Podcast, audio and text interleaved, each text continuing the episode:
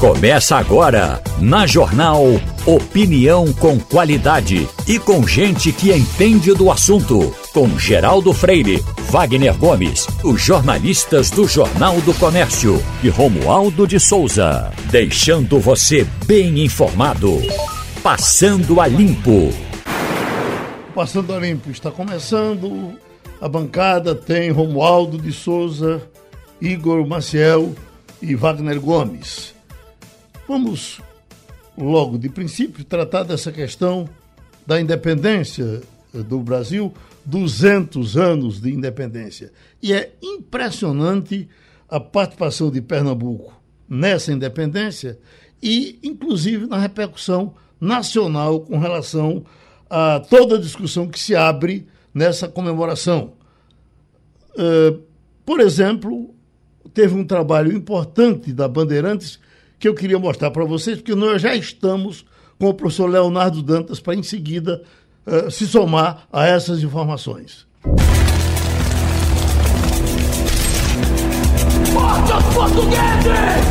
Em 1817, durante 75 dias, Pernambuco se tornou independente de Portugal e separou-se do resto da colônia brasileira. Foi a primeira república da América Latina. Tudo isso cinco anos antes do Grito do Ipiranga de Dom Pedro I. No Brasil colônia, a Revolução Pernambucana foi o único movimento libertário que passou da fase conspiratória e chegou à tomada do poder. O golpe né, contra o poder português aqui foi, foi muito rápido, com adesão popular, né, e praticamente no dia seguinte à eclosão do movimento, a situação já estava dominada. E aí no momento da zoada, disseram, é agora. Né? E a gente observa que ninguém ficou calado, né? Algumas pessoas temeram, ficaram reclusos e outros não. Botaram a tapa mesmo. Os líderes revolucionários tinham apoio de vários grupos, com interesses diferentes, mas todos insatisfeitos com a falta de autonomia das províncias. Entre eles, produtores rurais inconformados com o aumento de impostos, oficiais insatisfeitos com a política de promoções que favoreciam os portugueses, comerciantes que só podiam negociar com fornecedores lusitanos e uma população atingida por uma grave crise econômica. Nas casas da elite, militares, padres e comerciantes se reuniam, liam livros e discutiam a Revolução Francesa. Mas foi a independência americana que teve um impacto muito forte entre os pernambucanos. A ideia da criação de uma república com muito mais autonomia para as províncias seduziu os rebeldes. Quando o governo revolucionário é eleito, uma das primeiras medidas é escrever carta para o, para o, o, o presidente norte-americano. A, é, a, carta é muito interessante, tratando como é, my brother, meu irmão, fulano de tal. E ele claramente diz: é, é, é, é, é se espelhando na, na revolução deste país que a nossa revolução foi feita. As ruas do Recife respiravam o ar revolucionário. A revolta que estava planejada para abril explodiu dia 6 de março, quando os rebeldes foram delatados. O governador mandou prender todos na cadeia pública. Os acontecimentos naquele dia foram intensos. Pronto, professor Leonardo Dantas, isso é uma matéria longa de 10 minutos, mostrando a grandeza de Pernambuco nesse acontecimento. E eu recebo aqui do seu o seguinte, passando para lembrar a inauguração do monumento aos protomártires da independência na Praça da República, hoje às nove e meia. O senhor já está indo para lá, não é isso? Já estou, eu já estou praticamente na Praça da República. Uhum. Mas, Geraldo, eu chamo a atenção que a coisa em Pernambuco é bem anterior. Os mártires em Pernambuco, não é à toa que o nosso hino começa Coração do Brasil em teu seio, corre sangue de herói rubro-veio o sangue de herói já começa a, a correr a partir de 1710. 1710, com a, a pretensa República de Olinda, e capitaneada por Bernardo Vieira de Melo, nós já tivemos os primeiros mártires. são 30 os que deram a vida pela independência em Pernambuco. O de 1710, em 1817, como a Bandeirante e em 1824, com a Confederação do Equador, pensada e executada pelo nosso Frei Caneca. Uhum. Portanto, o Estado de Pernambuco, finalmente, ele reconhece esses seus mártires e hoje está inaugurando um monumento da Praça da República, em frente ao Palácio da Justiça, com uma lápide, com a relação dos 30 mártires, dos 30 que morreram pela República de Pernambuco. Bom, uma demora de 200 anos, né? Sem dúvida. Oi. Professor Leonardo, é, eu queria que o senhor estabelecesse uma diferença entre os movimentos ocorridos aqui em Pernambuco, como o senhor acaba de relatar, e o ocorrido na, na Bahia, porque apesar da independência do Brasil ter sido declarada em 7 de setembro de 1822, a Bahia ainda não era independente. Então o que acontecia? Pernambuco queria criar uma república e a Bahia queria ficar ao lado dos portugueses, era isso? A Bahia sempre esteve ao lado dos portugueses. As tropas de Pernambuco foram enviadas daqui para defender, para def, defender a, para lutar contra as tropas do general Badeira, que não aceitava a independência do Ipiranga. Então, por isso que a, a, a independência da Bahia vem se dar posteriormente. Ao passo que em Pernambuco já em 1821, ele era independente da coroa portuguesa. Uhum. Igor Maciel? Professor, é, a gente tem agora esse. Estamos nos aproximando desses 200, desses 200 anos da independência e a gente sabe que. O senhor estava falando agora da influência de Pernambuco, a influência, o, o quanto Pernambuco é, contribuiu para o ambiente que foi criado em torno dessa independência que aconteceu posteriormente. É, como é que se deu depois? É, assim, a gente fala muito pouco do depois da independência. A gente fala muito do, do, do, do dia 22 de, de é, aliás, do dia 7 de setembro de 22. A gente fala muito pouco do depois. A gente fala muito do antes, fala de como aconteceu e depois parece que aconteceu o grito de Ipiranga, tudo se resolveu. A gente sabe que na Bahia não foi assim. Como é que foi em Pernambuco depois? Como é que se ajustou? De repente estava tudo certo, o Brasil era independente aqui em Pernambuco também, ou isso foi gradativo? Não, em Pernambuco também não estava tudo certo, porque Dom Pedro I fez uma Constituição otorgada, chamada Carta Otorgada, mas depois ele revogou a Constituição e extinguiu a, a, a, a Câmara, a chamada Câmara Federal. E com isso aí, Frei Caneca pegou em armas e criou a, a Confederação do Equador. Frei Caneca não é o primeiro mártir, nem o primeiro herói, é também o primeiro constitucionalista do Brasil. É porque... E as suas, os seus pronunciamentos, as suas cartas, ele mostra exatamente que aquilo era uma carta otorgada, muito parecida com a Constituição que nos regeu em 1967. É, a, a, o que eu, a minha pergunta é exatamente por isso, porque a gente sabe que a Confederação do Equador foi uma, uma é, é, na verdade, uma, uma crítica à forma como a independência foi conduzida, né? Porque foi a, a independência foi conduzida por Dom Pedro primeiro como é, é, sob alguns parâmetros que depois ele foi e extinguiu esses parâmetros com a Constituição que que ele é, é, apagou da história ali e refez. Então mudaram os parâmetros, mudou o, o é como se você mudasse o, o, o, acordo, mudasse as cláusulas do contrato, não é isso? Exato, foi foi um golpe, foi um golpe de Pedro I uhum. e que foi que teve repercussões em Pernambuco, reprodução em Brasil e mais ainda, Pernambuco pagou muito caro por, por essa é, essa altivez. Em 1817, Pernambuco perdeu a comarca das Alagoas. Todo o território do atual estado de Alagoas passou a ser independente. E em 1824 perdeu a comarca do São Francisco. Para ter ideia o, do que é a comarca do São Francisco, ela começa em Juazeiro da, da Bahia e vai até Carinhanha, em Minas Gerais. Ela é maior de que o atual, ter, é duas vezes maior de que o atual território do estado de Pernambuco. Agora vamos para Romualdo de Souza, em Brasília.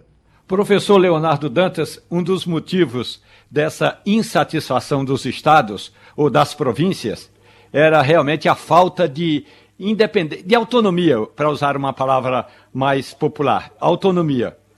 Le trazendo para os dias de hoje, professor, todo bom debate no Congresso Nacional fala exatamente do chamado Pacto Federativo. Falta de autonomia dos governos estaduais para tocar o projeto do governo estadual, porque o poder executivo é ainda muito centralizador. Ou seja, a independência do Brasil, a revolta pernambucana, nada disso fez com que o Brasil fosse é, essa república federativa, professor. E o pior não é só a falta de autonomia. O pior é a, as nossas rendas. Para onde vão? Já, se, já o Diário de Pernambuco bradava. Bradava já, já no, na primeira metade do século XIX. E há um esvaziamento, um esvaziamento das rendas das províncias. A ponto que em 1817 existia um imposto específico aqui em Pernambuco para pagar a iluminação do Rio de Janeiro. E assim se foi. Tanto é que Nabuco, Joaquim Nabuco, quando da, da quando da, da, dos debates da proclamação da República, ele já temia pelo fim de Pernambuco, que ele achava que Pernambuco talvez não seguisse a, a, a federação e se tornasse uma, uma província independente. E ele, na, na ocasião, ele declara: eu pensarei tanto em ser Pernambuco como em ser brasileiro. Ficarei ao lado de Pernambuco. Professor Leonardo, para a gente fechar em cima do, da situação atual, o Estado de Pernambuco se preparou para participar desse evento nacional uh, nesse momento, com, como deveria ter se preparado? A, a nossa, a, a, a, nossa, a nossa cara está sendo mostrada ou vai ser mostrada daqui para frente com a força que deveria ter? Olha, eu, eu, eu permita-me dizer que, que realmente nós não teremos as festejos da, do, do bicentenário da independência iguais aos festejos do Sesc Centenário da Independência, que foi um movimento, um movimento maior, inclusive com a Copa do Mundo, com a mini Copa do Mundo dentro do Brasil. Uhum. Nós teremos alguma manifestação. E uma dessas manifestações é neste momento, onde estamos inaugurando um, um monumento onde estão afixados no nome dos 30 mártires de Pernambuco, porque existia o monumento, mas não existia a relação de mártires. E hoje nós estamos pagando essa dívida com os mártires e o governo do estado vai inaugurar este monumento aqui em frente ao Palácio da Justiça. Pronto, a gente ouviu novamente aqui no Passando a Limpo o historiador pernambucano Leonardo Dantas. O 5G que está se espalhando pelo Brasil já já estará aqui também. Aliás, tem gente até dizendo que já está pegando por efeito colateral uh, da instalação na Paraíba. Mas o que tem de gente vendendo celular, já com camelô na rua, já com ofertas pela internet, dizendo compre esse que ele pega, compre aquele que pega. A informação inicial que eu ouvi era de que 10% dos celulares existentes hoje pegariam o 5G. Não sei nem se isso é verdade. Nós então chamamos o doutor Benedito Macedo Beto, que é diretor executivo de desenvolvimento e operações da Cesar School, especialista no assunto, e vai conversar com a gente e vai nos dizer que vantagem existe para quem comprar um celular agora e que celular deve comprar ou se deve deixar para comprar só quando o 5G chegar, esperar correr o risco de passar uma semana trabalhando com, trabalhando com 3. Ah, hein, professor? É, nós temos, o senhor já poderia dizer assim, vamos trocar todos? Vamos trocar 90%? É, Geraldo, obrigado pelo convite, tá? É, já existem diversos telefones do mercado com tecnologia 5G, tá? Uhum. É, falando de maneira geral para o nosso público, é, existe uma lei na quem trabalha com coisa de eletrônica que o preço cai ao longo do tempo. Uhum. Então, se você não é um aficionado por tecnologia, espere um pouquinho. Porque conforme vai sendo lançado mais produtos, o preço vai cair e você vai poder comprar um bom telefone por um preço melhor. Agora, se você é um fanático por te tecnologia que nem a gente, compre um, eu já tenho o meu. tem, tem um camarada aqui me oferecendo um por 1.999 e tem outro oferecendo um por 6.999. Mas, Qual é... Não, mas não é o mesmo, não, né? Qual é o que eu compro? Não, é o mesmo, não. não são diferentes. Depende do, depende do seu perfil, Geraldo. Uhum.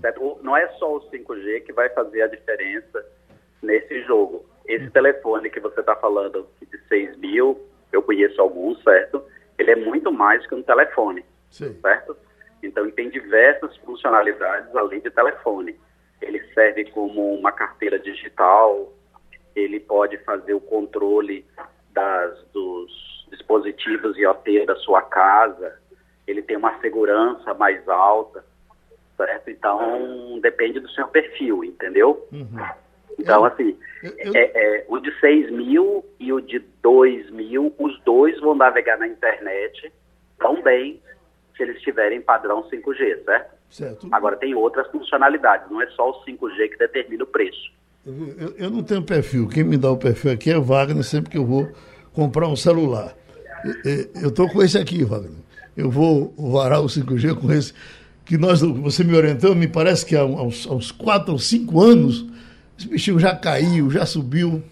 Eu vou morrer de saudade dele se eu tiver que deixar. Ainda bem. Não, você não tem que deixar. Inclusive, Igor participava de uma conversa comigo ontem na redação do JC exatamente a respeito disso. O melhor celular que existe no mundo. O melhor celular que existe no mundo, o melhor smartphone que existe no mundo é aquele que serve para você, que atende à sua necessidade. Existe uma marca muito cobiçada no mercado hoje, muito cara, mas assim muita gente procura por uma questão de status, porque sequer utiliza os recursos que o smartphone oferece. É o seu caso, Geraldo. Uhum. Você tem um uso bem simples. Então, para quem utiliza, por exemplo, o smartphone para trabalhar, no caso, eu, acredito que Igor Maciel, o nosso querido Beto Macedo, que está conversando com a gente agora, é outra história. Para quem quer só mandar mulher nua, eu estou resolvido. Está resolvido demais com o seu, até porque, Beto, eu acredito que muita gente pode até se decepcionar inicialmente com o 5G, porque tem muita gente esperando super maravilhas, e não é assim. Nós teremos maravilhas, sem dúvida, com 5G, mas em outras aplicações, não especificamente no uso do smartphone.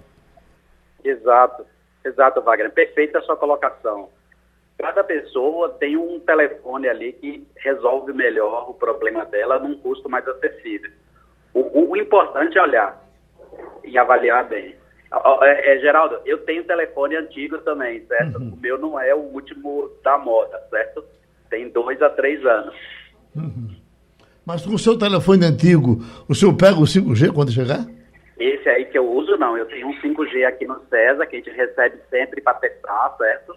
Então tem uma bancada aqui de telefones para a gente estar tá testando essas coisas. O meu pessoal tem dois, três anos. Uhum. Só complementando, Geraldo, o meu também, só complementando, Geraldo, o meu também tem basicamente esse tempo de uso, que Beto citou do dele, de dois a três anos, só que o meu eu utilizo para fazer minhas transmissões aqui. Então ele tem características adequadas para essa transmissão, principalmente um bom processador.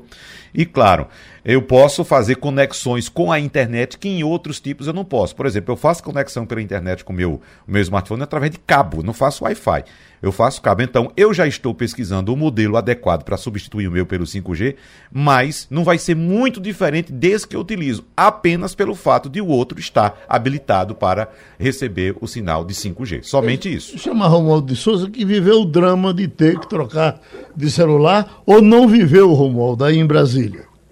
Eu estou usando, Benedito Macedo, muito bom dia para o senhor, a tecnologia 5G. É uma maravilha é a Quinta Sinfonia de Beethoven com fone de ouvido de verdade.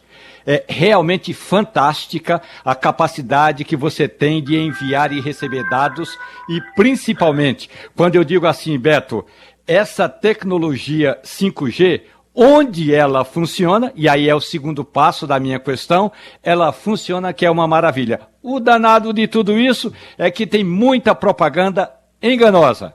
Sabe por quê? Porque eu estou em Brasília, a primeira cidade do Brasil que implantou a tecnologia 5G e as operadoras ainda não estão adaptadas com as devidas torres de transmissão e de distribuição desses dados. Portanto, os dados são novos são robustos, mas a transmissão desses dados ainda é vou usar uma palavra usada uh, durante uh, algumas conversas por aqui, ainda é um tanto quanto mequetrefe. Falta, tem banda, mas não tem é, é, torre para distribuir todas essas informações. Romualdo, é, me permita um comentário, Geraldo e Wagner também. Veja, trabalhei na BCP no início da banda B, certo? Então tenho essa experiência de fazer o que a gente chama de rollout da tecnologia, que é espalhar a tecnologia na cidade. Isso não acontece da noite para o dia. Foi lançado aí em Brasília, vão levar meses. Em alguns casos, na periferia, vai demorar ano para chegar lá. A, as operadoras, elas fazem um plano de expansão que vai atendendo primeiro os lugares é, comerciais, onde tem maior poder aquisitivo, e depois vai espalhando pela cidade. Se você pegar, for numa periferia é, de Brasília ou de Recife, você eventualmente não tem 4G lá. Então, uhum. assim, o, o, é bom gente alinhar as expectativas com os nossos ouvintes. A tecnologia demora para se espalhar, porque é uma operação de infraestrutura muito pesada. Trocar todas as, as tecnologias, eventualmente colocar antena nova, antena em poste, que a gente está discutindo agora, tá? Então, é bom alinhar essas expectativas. Eu vi uma, ouvi uma opinião essa semana de um especialista, da Anatel, inclusive, dizendo que nós vamos passar uh, mais ou menos dois anos para poder botar isso em pratos limpos. O senhor concorda? Concordo, uhum. concordo. Uhum. É, é, é, o rollout da tecnologia demora um tempo, certo? Mas uhum. a, a gente já vai notar os benefícios conforme ela for instalando. Essa conexão Mequetrep vai melhorar ao longo do tempo, como aconteceu também no 4G e no 3G, certo? Uhum. Igor Marcial? Macedo, bom dia. É, explica pra gente como é essa, essa coisa da antena, porque Romualdo disse, ó, oh, não, não tá colocando ainda antena, não tem ainda alguns locais, tem ainda alguns locais que não pega. A, a, antena é igual, o sistema é o mesmo do 4G, tem, tem que colocar aquelas antenas no meio da cidade, tem alguma outra forma de você distribuir esse sinal 5G? é diferente de alguma maneira que é, facilite é, para isso ser implantado mais rápido? Eu digo isso porque pelo seguinte: você está falando aí da, da BCP, acho que meu primeiro celular foi BCP. E lá atrás. E eu lembro que era uma coisa complicada, porque só pegava realmente em alguns locais da cidade. Eu morava em Caruaru na época, e 3G já era complicado. Quando chegou o 4G, 4G não chegava lá, quando chegava, chegava só no centro da cidade, e até hoje tem lugar aqui em Pernambuco que não pega nem o 3G, muito menos o 4 ou, o 5G. Então não pega nem 3G ainda em alguns locais aqui de, de, de Pernambuco, alguns locais do interior do estado. É, como é que é esse sistema? Tem que ser antena do mesmo jeito? A estrutura é a mesma? Como é que funciona?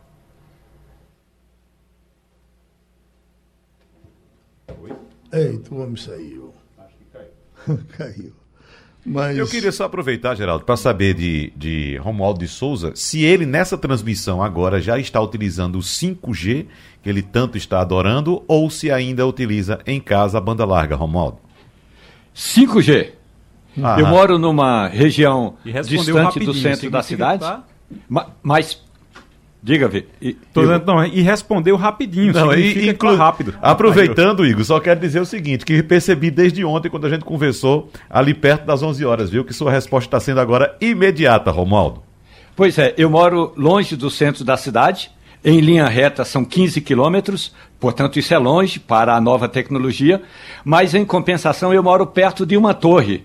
E embora a torre ainda não seja a torre 5G, A torre 4G da operadora que eu tenho já está distribuindo o sinal em 5G. Portanto, o sinal de áudio que eu transmito agora para a Rádio Jornal é de uma rapidez que, por exemplo, Wagner Gomes, quando nós estamos terminando a nossa conversa no bate-rebate ali pelas 11 horas, que você diz um abraço, Romualdo, eu antigamente respondia antes de você começar a, a a mandar o um abraço para eu poder responder a tempo. Hoje eu respondo a tempo sem precisar usar essas artimanhas. É, uma, é de fato uma rapidez impressionante. O que é que você fez com o telefone velho, Romualdo? Jogou fora? Ele não presta mais?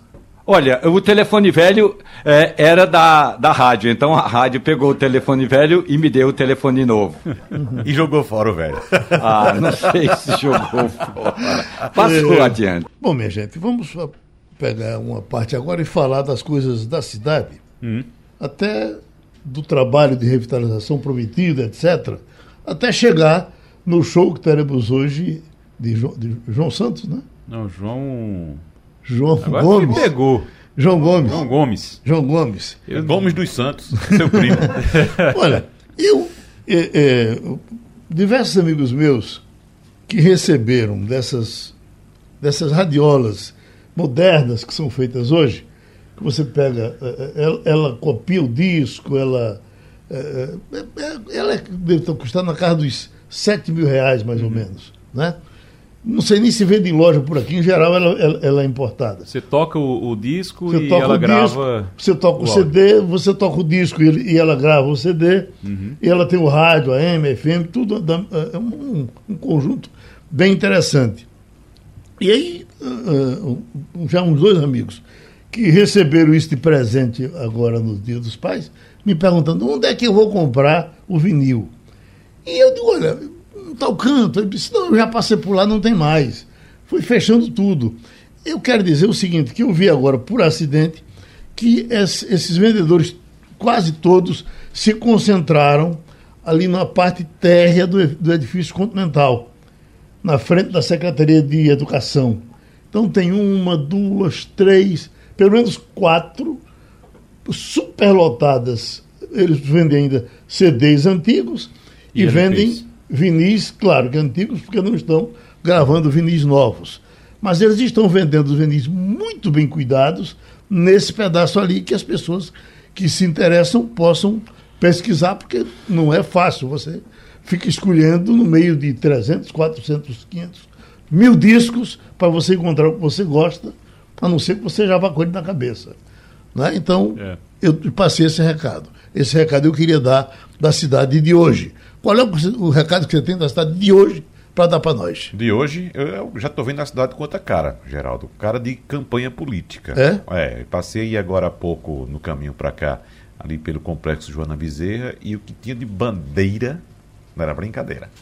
Agora aquelas bandeiras fincadas no chão, não tinha ninguém segurando bandeira, abandonando bandeira, não. Um, um, trecho complicado ali que eu fui passar ontem à tarde e já começou a complicar, ali na, é, na frente do quartel do Derby, estão montando, onde era uma churrascaria ali, estão montando um comitê. Eu fico pensando, meu Deus, como é que vai ser isso aqui? Porque aquilo ali já é uma ginástica. Né? Frente ao quartel do Derby? Sim. Uhum. Tinha uma churrascaria? Quase em frente.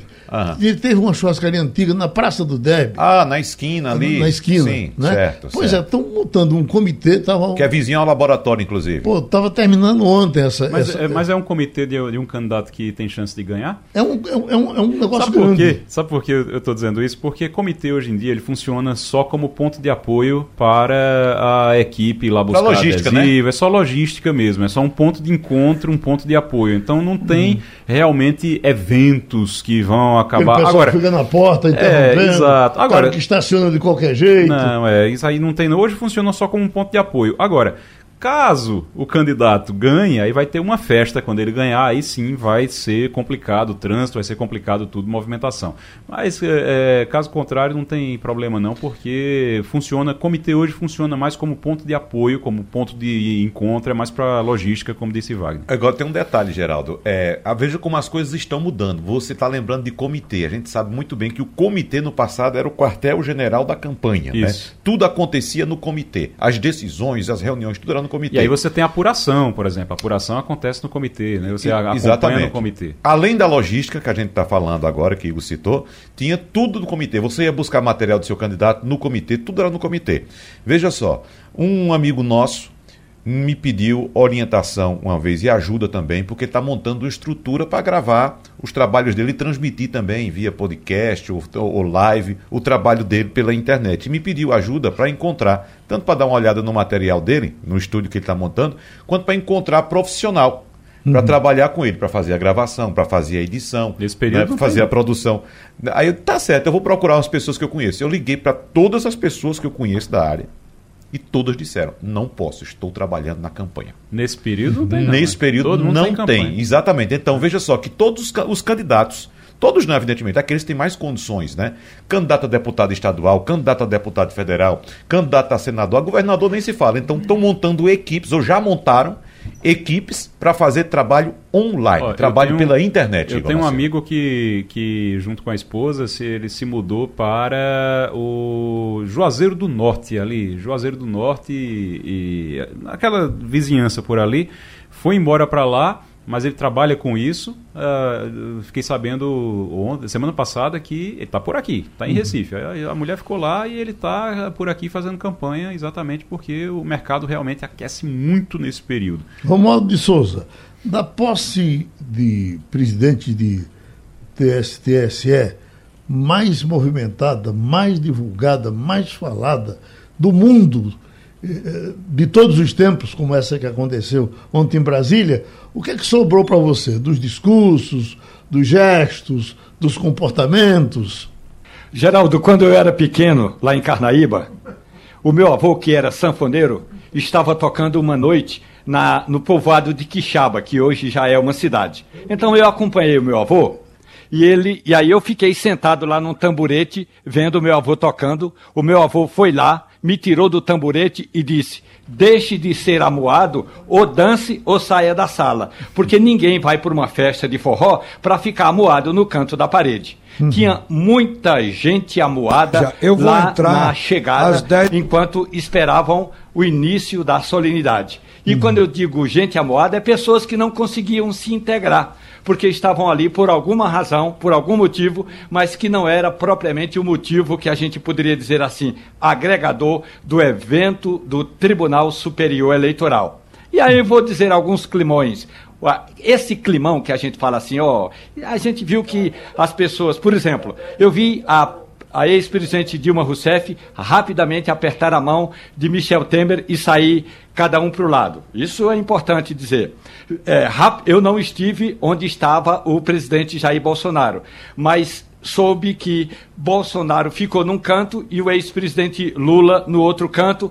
A ex-presidente Dilma Rousseff ao lado de Lula, Michel Temer ao lado do ex-presidente eh, eh, Sarney. José Sarney. Então, esse climão nos, que a gente diz assim, nos bastidores, foi levado para o plenário, porque o discurso de Alexandre de Moraes, de mais de 33 minutos, foi de destaque da urna eletrônica, da segurança da urna, de defesa da democracia, contra a fake news, contra os discursos de ódio.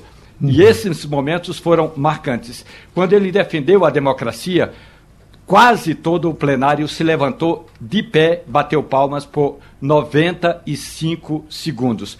O que significa na prática que Alexandre de Moraes deu o recado dele e saiu fortalecido.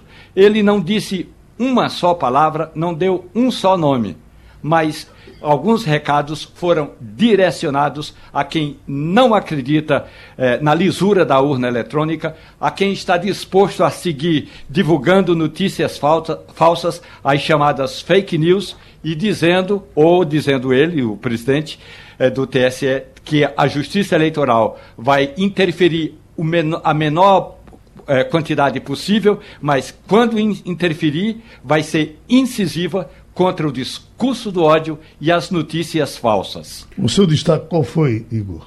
Destaque. O que você viu ontem? Ah, do que eu vi ontem, na verdade, em relação a esse, eh, a esse evento, Romualdo está falando, É, a gente acompanhou e o constrangimento de Bolsonaro. Ele ficou, ele uhum. ficou constrangido. E tem uma, uma coisa que chamou a atenção, que Bolsonaro levou a esposa, levou a primeira-dama, a Michelle Bolsonaro, e levou também o, o filho. É o filho que é vereador do Rio de Janeiro, Sim. o Carlos Bolsonaro. Carlos. E todo mundo entendeu como uma provocação. Todo mundo entendeu que ele levou Carlos como um tipo de provocação ao TSE. E aí ele acabou constrangido, porque, como o Romualdo disse, a, as falas do ministro Alexandre de Moraes, que agora é presidente do TSE, as falas do presidente do TSE foram direcionadas a fake news e Carlos é um dos investigados nos processos de, de fake news.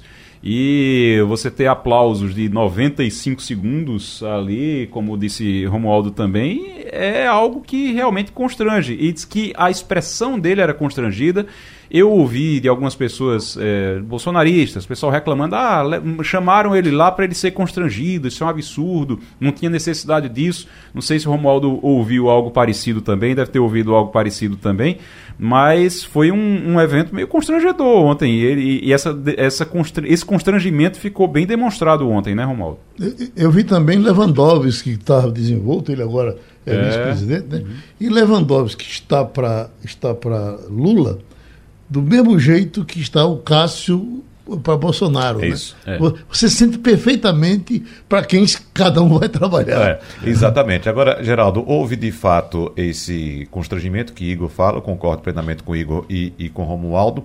E é bom notar que teve um trecho do discurso de Alexandre de Moraes ontem em que ele disse: aqui nós temos presidente da República, ex-presidentes, governadores, prefeitos de capitais e todos foram eleitos pelo voto eletrônico.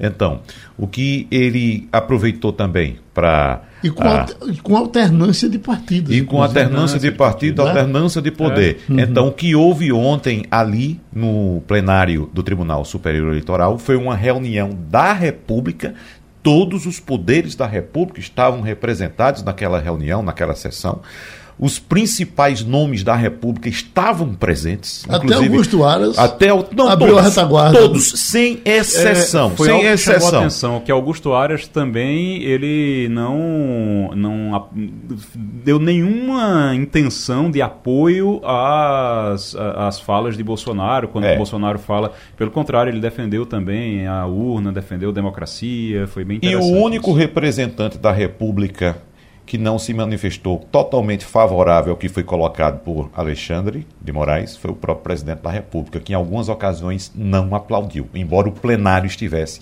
de pé, de pé, por 95 segundos aplaudindo, ele não aplaudiu. Então, veja só, o constrangimento foi grande, mas foi um recado institucional. Porque é o seguinte, a gente vai entrar numa questão eleitoral agora, e o, o presidente Jair Bolsonaro, ele tem por prática, como sabemos, o, a busca pelo confronto. E o confronto não é um confronto de ideias, não é um confronto republicano, é um confronto violento. Confronto violento que eu digo é na questão verbal, no ataque. Não é? então, então, veja só, quando a resposta vem num tom institucional, ele se coloca na posição Perfeito. de constrangimento porque ele não tem condições de responder institucionalmente. Agora, quer perder uma briga com o Bolsonaro, entre no jogo dele. Então eu pergunto para vocês: o show de, de João Gomes é, tem aparecido algumas polêmicas, até publicadas em, em Jamildo, que o poder público gastou muito dinheiro com João Gomes até agora. Mas quando não era João Gomes, era safadão, não é? Ainda bem que João Gomes é daqui, né? É, rapaz, veja, é, você tem que levar em consideração o seguinte: eu não, não fiz esse cálculo, não fiz essa conta, não sei dizer se realmente é isso. Sim, mas 2 milhões de dólares para sete prefeituras, faz, né? Quando você faz isso, é, para sete prefeituras. E quando você faz isso, você está levando em consideração também o retorno que você vai ter. É um artista, hoje eu acho que, eu não conheço muito bem, mas eu acho que hoje é o artista em maior evidência no Brasil é, o, arti o, artista pop, tirando a Anitta ali, tirando, mas o artista pop regional é o artista em maior evidência Pelo menos o pernambucano é, né? Ele tá no lugar de Wesley Safadão. Que vai levar assim. mais gente. É, uhum. é o, o, lugar que o Wesley Safadão ocupava, o, esse João Gomes, ele tá ocupando hoje. Então chama bastante atenção. Ele consegue ser pior do que o Wesley Safadão, né? Porque você não consegue entender em geral o, que é que ele diz. É, Agora se está dando que, certo e o povo brinca gosta. que ele tem que ele Quem é que tem vai contrariar entender ele, né? Mas, mas veja, é, é Pô, o povo gosta, faz sucesso, faz muito sucesso no Brasil todo. E aí tem o seguinte, e aí tem o seguinte, você está gastando esse dinheiro, mas o retorno de imagem para o estado, o retorno de imagem para a cidade, quando você investe, você investe é. pensando nisso. O vai ter um retorno antigo, que é uma casa de festa, né? É, vai ter um, vai disso, ter um né? retorno para o estado. Então, toda vez que disser, olha, é, o João Gomes. João Gomes gravou um DVD, o DVD ao vivo de João Gomes. O, e aí vai rodar em rede social, roda e tudo, e o DVD é onde? É no Recife. E sabe, sabe quando aconteceu? Viu Fagner já, viu? Vanessa é, da Mata. Tem vários, vários, é, é, tem vários convidados também, então uhum. isso também atrai, isso também chama atenção. É, é, por exemplo, tem uma coisa que, claro, em menor proporção, mas o Rapa gravou um, um, CD, um DVD, acho que aqui no Recife, lá no Marco Zero também. Aliás, não foi no Marco Zero, foi lá na oficina Brenan.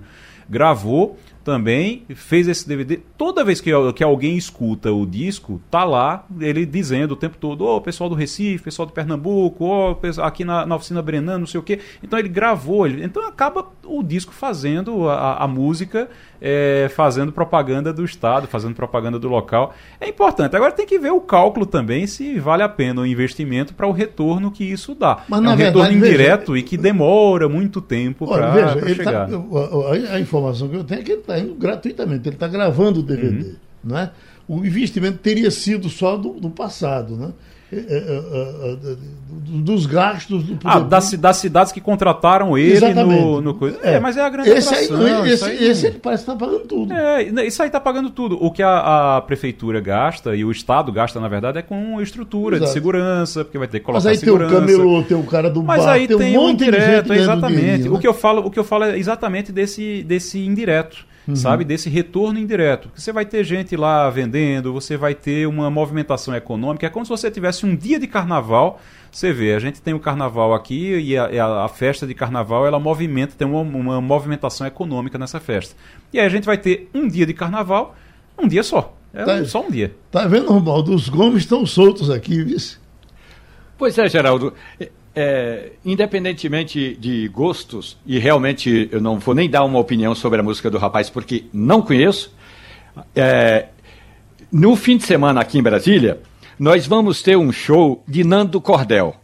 Aí sim, Nando Cordel de... vem, ou, ou vá, é, vem de Pernambuco para um show em Brasília e ele traz consigo a cultura pernambucana. Ele fala do que acontece em Pernambuco, ele conta todo esse momento pernambucano através, por meio de sua música. Então, eu acho que, do ponto de vista da cultura, isso sim a gente pode chamar de valor agregado. Olha aí. Você não conhece, olha?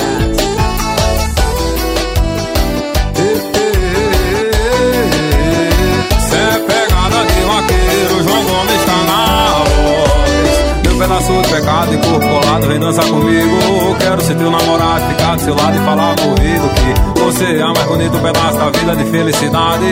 Vem mata logo desejo, faz isso, vaqueiro feliz, verdade. Vem mata logo de beijo, quando te vejo acabou com a...